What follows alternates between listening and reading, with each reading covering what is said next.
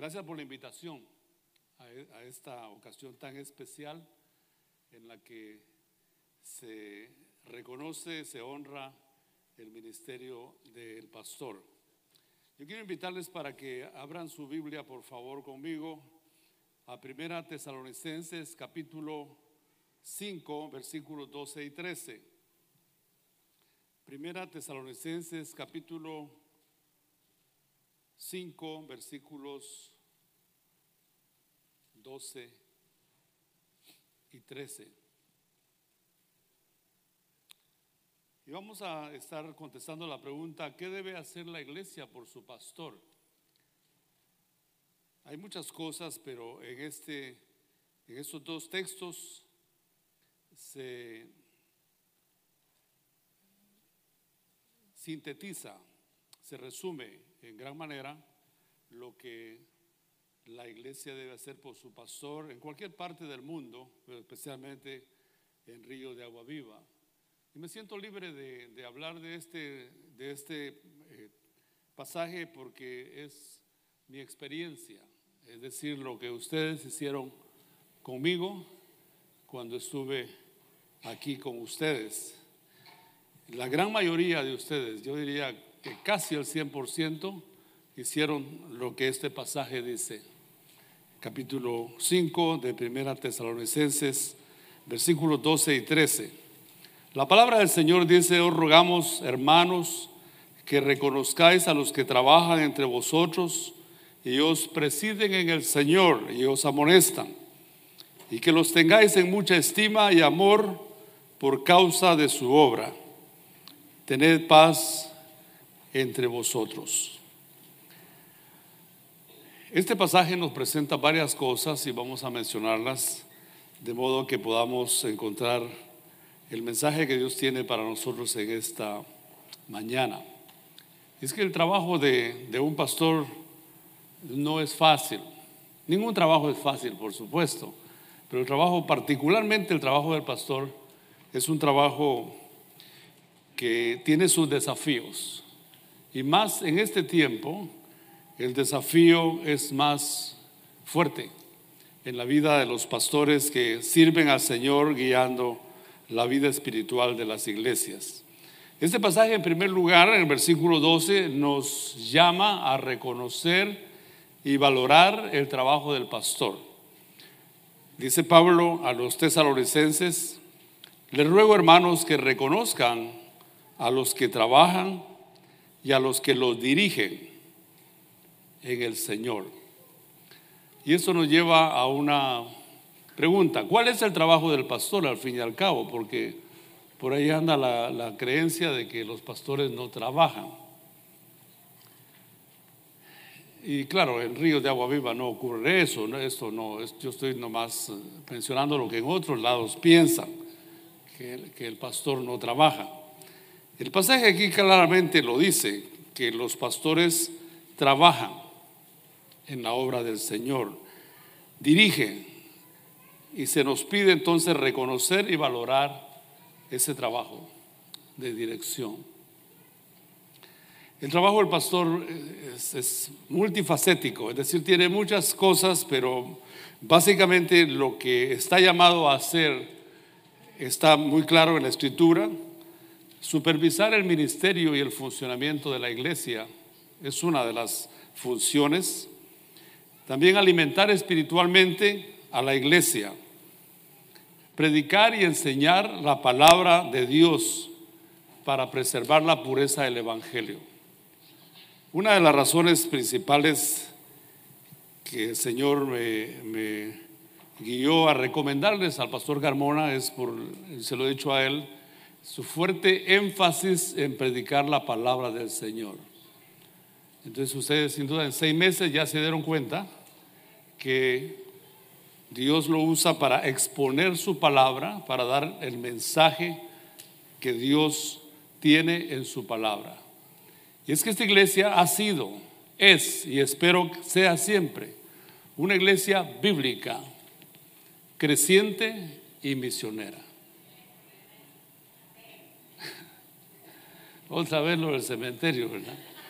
esta iglesia es y, será siempre, con la ayuda del Señor, una iglesia bíblica, creciente y misionera.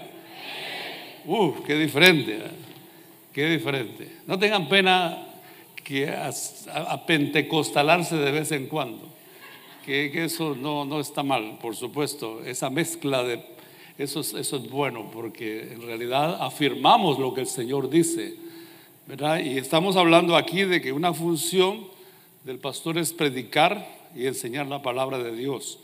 Por eso pensamos en un candidato acreditado, es decir, un candidato que tiene credenciales de preparación seria, formal, una persona que no es un improvisado, no es alguien que se le ocurre que a ver qué, qué me dice el Señor ahora y va y busca y no encuentra aquí, busca allá. No, una persona como el pastor Carmona, que ustedes tienen el privilegio de tener aquí, por gracia de Dios, es una persona, como dije, acreditada, que presenta seriamente la palabra del Señor. Es uno de los trabajos que más tiempo lleva. Cuando empecé a estudiar en el seminario, uno de mis profesores me asustó en un curso de exégesis.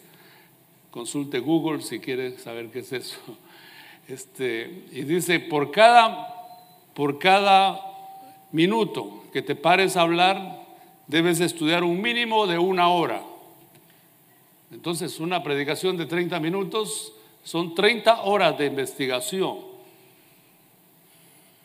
Si usted pensaba que predicar es fácil venir y hablar, ahora puede modificar un poco esa, esa creencia, porque predicar no solo empieza en la mente, sino en el corazón también. Y en las rodillas. En las rodillas cuando nos arrodillamos para buscar la guía del Señor y decir, Señor, ¿qué quieres que diga a tu pueblo?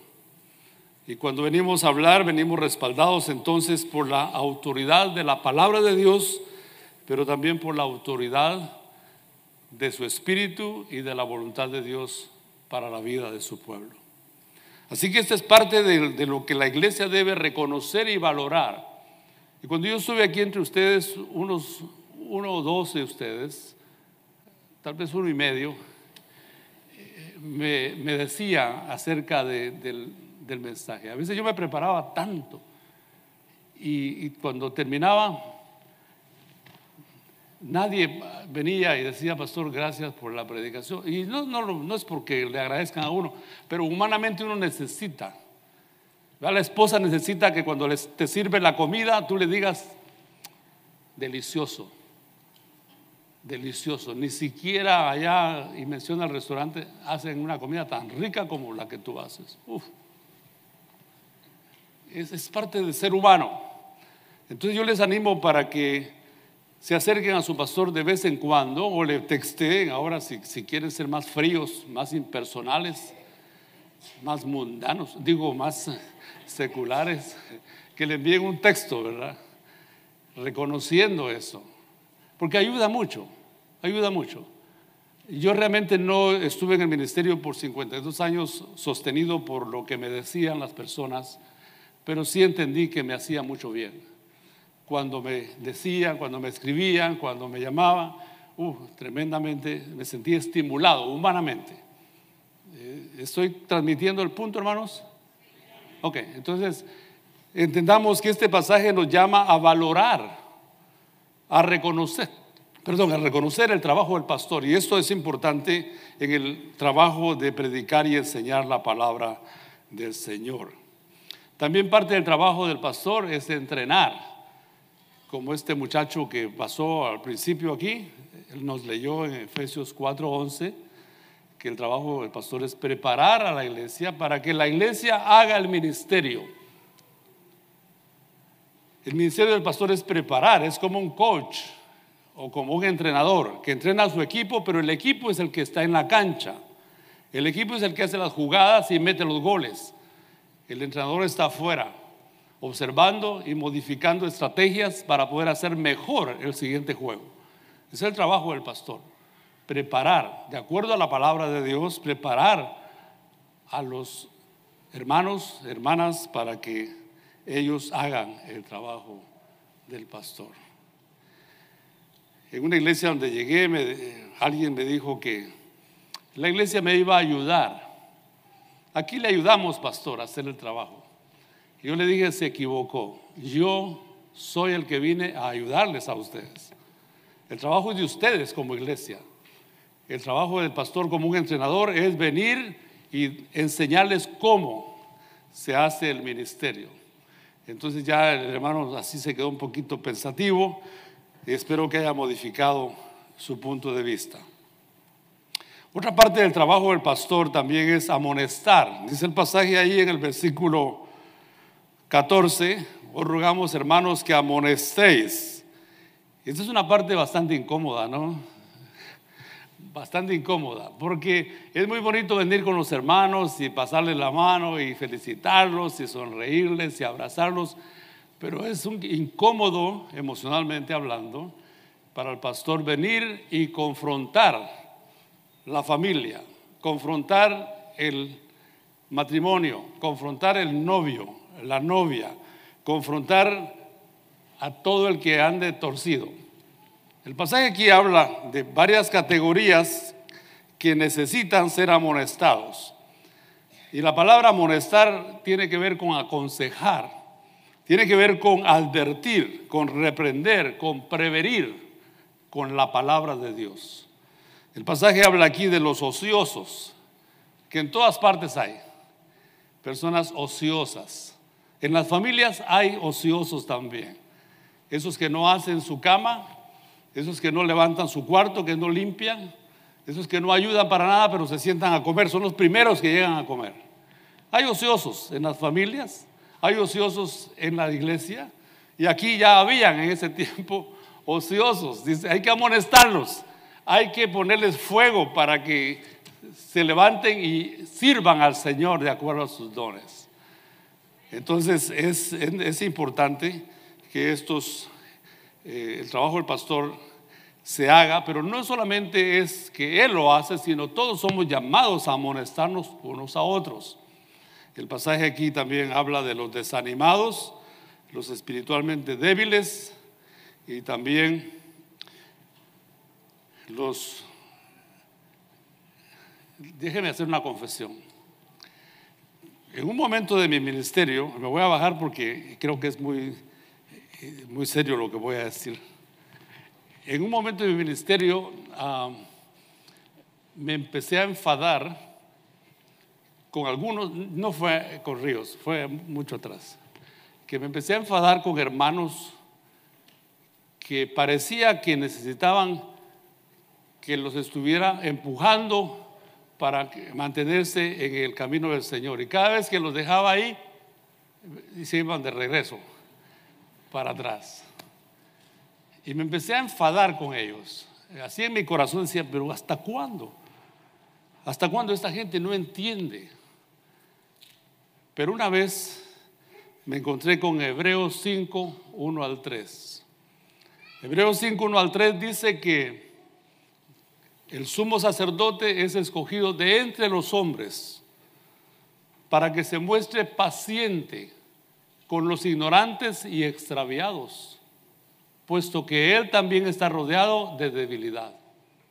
Ah, César, entonces tú también necesitas la paciencia del Señor. Así que desde ese momento ya me hice más paciente. Yo no era paciente, como ustedes me conocen yo era un poquito así, mecha corta también, con los ociosos. En algún momento me caían gordo, pero estaban en el, rebaño, no podía darle la calle. Hasta que me encontré con que el Señor me pide a mí, que también estoy rodeado de debilidad, ser paciente con estas personas.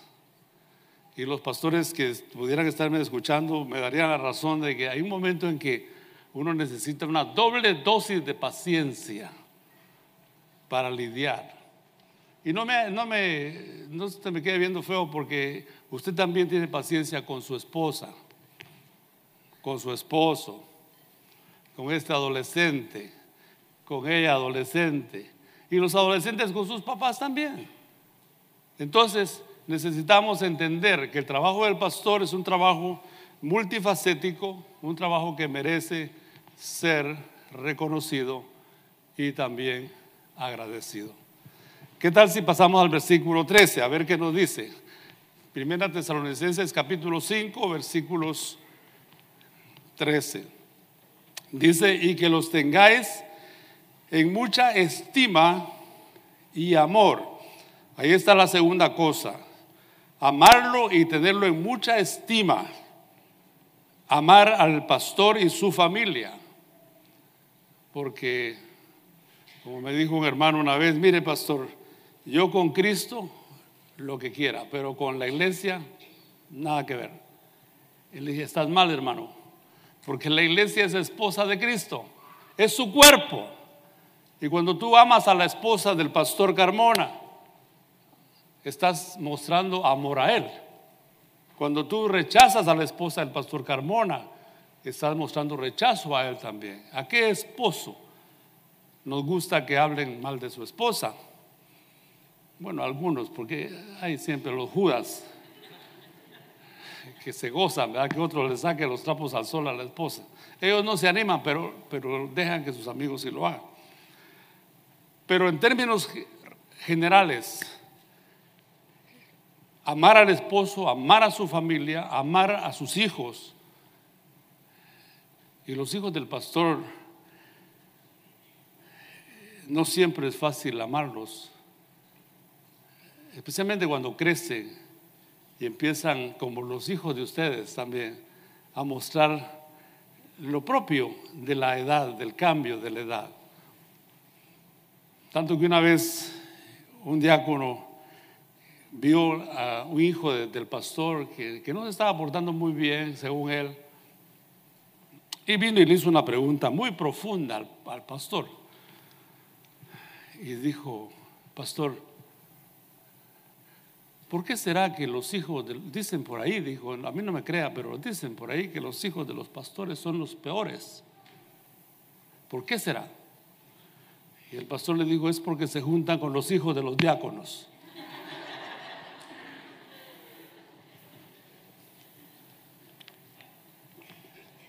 Anótalo por ahí, Jairo, para por si algún día lo necesitas. Amar al pastor, amar su familia, es lo mínimo que podemos hacer. El pasaje aquí nos dice que los tengáis en mucha estima y amor por causa de su obra. Eso incluye no deshonrar la vida, ni el ministerio del pastor, ni de su familia. Eso incluye no comer tacos al pastor. A propósito de tacos, este mes fue el 4 de este mes, fue el Día Internacional del Taco. ¿Sí? ¿Cuántos sabían eso?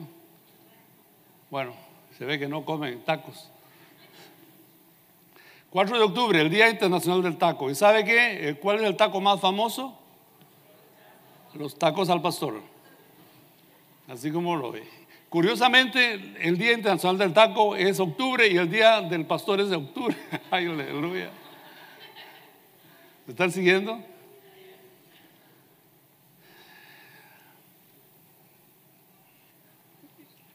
Hay papás que hablan de su pastor, no aquí otra vez, repito, no aquí.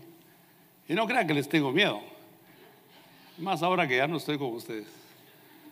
No, eh, si fuera así se lo dijera, pero hay, hermanos que hablan de su pastor delante de su familia y no saben el gran daño que le hacen a sus hijos.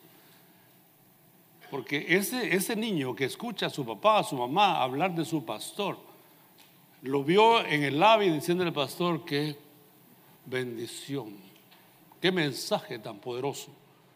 Déjeme darle un abrazo, pastor. Y ya en el carro van comiendo tacos al pastor.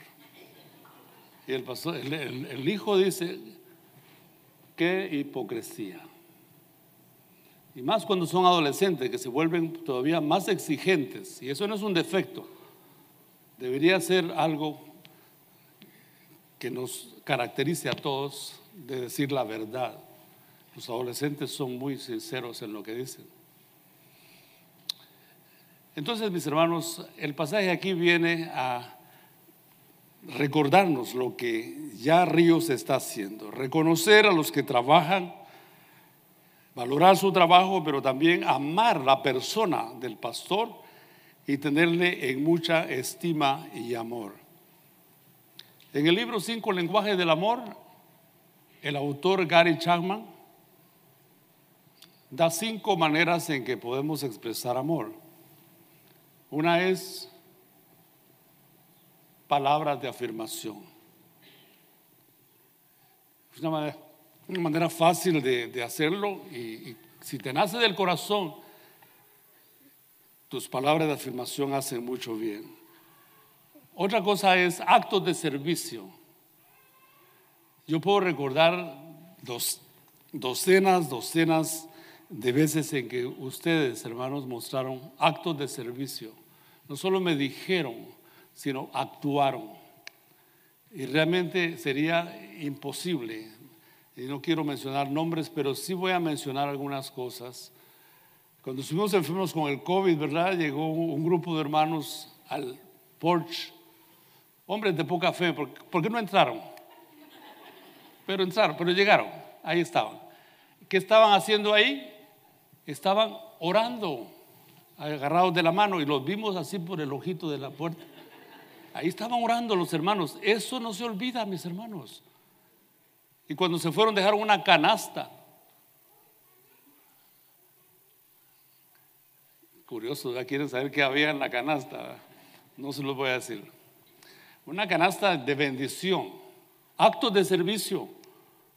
Otra persona llegó y me cortó la grama en un tiempo que yo estaba en tiempo de crisis de salud. A propósito, fue uno de los diáconos. Los diáconos yo fui, yo fui. Fue uno, no sé quién, no lo voy a decir quién. Y así varias cosas que ustedes hicieron con nosotros mientras estuvimos aquí. Y yo sé que ya lo están haciendo con mi amigo y hermano Jairo y su esposa actos de servicio, palabras de afirmación, regalos también, por supuesto que sí, regalos, aunque yo soy muy difícil para recibir regalos. Si no me gusta, no me lo pongo. Qué pena. Mi esposa tiene que preguntarme, ¿verdad? Que, si te gusta. Ayer precisamente me estaba mostrando ahí, mira, ¿te gusta? le dije, no, no me gusta. Así sin anestesia, no me gusta. Punto. Y hasta eso, verá mostrar respeto por las preferencias de su pastor. Si no le gusta, no le gusta. Ustedes disfrutan sus tamalitos esos de masa que comen, ¿verdad? Y buen provecho. Pero a mí no me gustan. Y ustedes ya lo saben. Ya lo sabían. Las hermanas tan lindas, en vez de ponerme tamales, me ponían tortillas. Que qué amables. Qué amables. Realmente como Río no voy a encontrar otro grupo que me consienta tanto como lo hicieron en mi tiempo aquí. Y así la palabra de Dios es honrada, mis hermanos, cuando lo hacemos así y podemos tener pastor para mucho tiempo. Un pastor que está con el corazón aquí, no solo la obligación, sino el corazón, y él quiere y le duele, es un duelo cuando se va, como fue conmigo dejarlos fue un duelo, aunque algunos no lo crean, fue un duelo. Porque uno no quiere irse de un lugar donde lo aman, donde lo aprecian, donde lo respetan. Y esa es Río de Agua Viva. Río de Agua Viva no, debe ser conocida como una iglesia que maltrata a sus pastores. Debe ser conocida como una iglesia que cumple la palabra de Dios, que nos pide reconocer y valorar el trabajo del pastor. Y también amarlo y tenerlo en mucha estima por causa de su obra.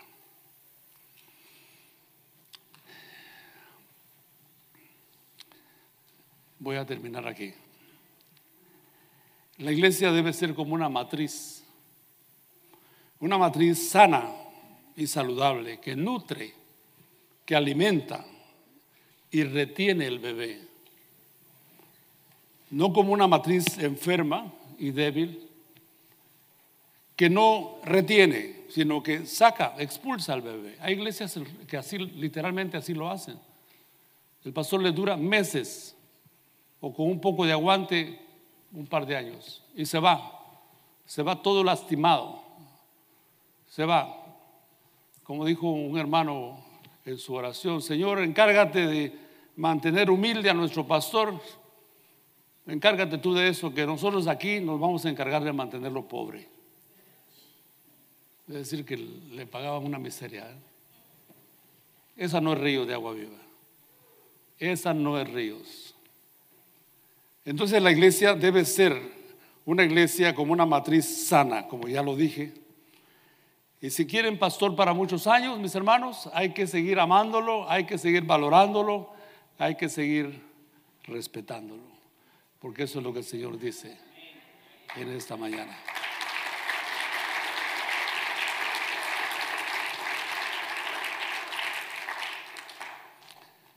Esto es un apéndice, pero el Señor me lo, puso en el corazón darlo, eh, de hablarle a los jovencitos, a los niños incluso. precisamente eh, cuando yo saludaba a, los hermanos, un, chiquito como de unos seis añitos, me dijo, eh, interpretado por su mamá, que a él le gustaría ser pastor. Posiblemente sea entre los niños que quieren ser policía, que quieren ser este, bombero, algunos quieren ser pirata también, ¿verdad? Eso está un poquito más delicado porque hay que sacarle el ojo. Pero ¿por qué no empezar a cultivar en nuestros niños el honor de ser llamado por Dios para ser pastor, misionero? ¿Por qué no? Considera, muchacho, adolescente, servirle al Señor Servir al Señor como, como vocación, como llamado. Todos somos llamados a servirle, pero como llamado, como vocación, Dios escoge personas. Yo creo que aquí en Ríos hay muchos que califican. En realidad nadie califica. Estoy pensando en mi experiencia. Cuando el Señor me llamó, yo me sorprendí. Tenía 19 añitos estaba guapo y atractivo. Y hoy sigo guapo y atractivo. Por lo menos para una mujer, ¿verdad? Para mi esposa. Y yo le, hasta le di nombres al Señor. Le dije, Señor, mira, ¿por qué no fulano de tal? Ese, ese sí. Pero el Señor me confirmó a través de los años que Él no busca gente capacitada, sino que Él capacita a los que Él busca. Y lo hizo conmigo. Le tenía pánico y miedo a pararme enfrente y todavía tengo un poquito de cuando paso al frente. El Señor me, me preparó por su espíritu y aquí estoy. Serví a tiempo completo por 52 años y estoy jubilado y sigo sirviendo al Señor. Seguimos, no hay casi un fin de semana que no estemos ocupados, yendo por aquí por allá, nos llaman para ir y ministrar la palabra del Señor, entrenamientos, esto y aquello. ¿Por qué no consideras, muchacho, si el Señor te está llamando a servirle? ¿Por qué no piensas, seré yo, Señor? Incluye en tus oraciones una pregunta al Señor y dile, ¿será que me quieres usar, Señor? Y si el Señor pone una semillita ahí de inquietud, habla con tu pastor, habla con tu maestro de escuela dominical, habla con tus padres. Por siete meses yo no le dije a nadie la llama que tenía en el corazón de que el Señor había puesto el llamado. Ven, ven. Siete meses me callé.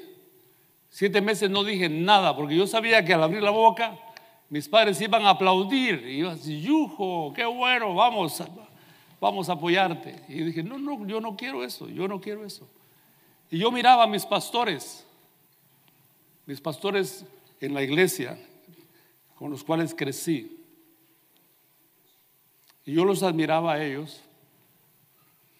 Y cuando llegó el momento entonces que el Señor ya rompió en mí el silencio, entonces compartí el llamado que el Señor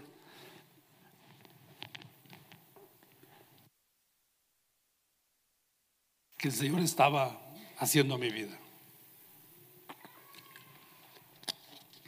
Así que padres, si su hijo viene y le dice, papá, yo estoy pensando en esto, no apague la llama, Ay, mi hijo, qué decepción. Yo pensé que, que ibas a estudiar algo mejor. Déjeme decirle que servir al Rey de Reyes es un honor. Un honor que yo no cambiaría por nada del mundo. Por nada del mundo. Humanamente yo tengo la capacidad, la destreza de haber estudiado una carrera universitaria, un posgrado, mucho más, y estudié, por supuesto, en la universidad. Y esto no lo digo para, para no, solamente para decirles que uno en la obra del Señor se puede superar. Pero yo pude haber sido muy exitoso humanamente si hubiera estudiado una carrera secular. Pero no cambiaría por nada del mundo el llamado que Dios me hizo a servirle. No, no lo cambio. No lo cambio. Él usó mi vida y la sigue usando y me siento humildemente honrado que Él lo haga. Así que en el día del pastor, ¿qué tal si pones en tu corazón, muchacho, una semilla allí de inquietud? ¿Será que el Señor me quiere usar? Y todavía puedes seguir estudiando y después de tus estudios meterte a servir al Señor como misionero o como pastor de una iglesia. Mis ojos ya no lo van a ver, porque no es que me esté muriendo, pero es que ya no lo voy, a ver de verte sirviendo al Señor. Pero cuando nos juntemos arriba, ojalá pueda tener el gozo de celebrar la gracia de Dios en tu vida y unirnos a la multitud de personas que en el cielo le daremos la honra y la gloria al que dio la vida por nosotros, a Cristo Jesús nuestro Señor. Que Dios bendiga esta palabra.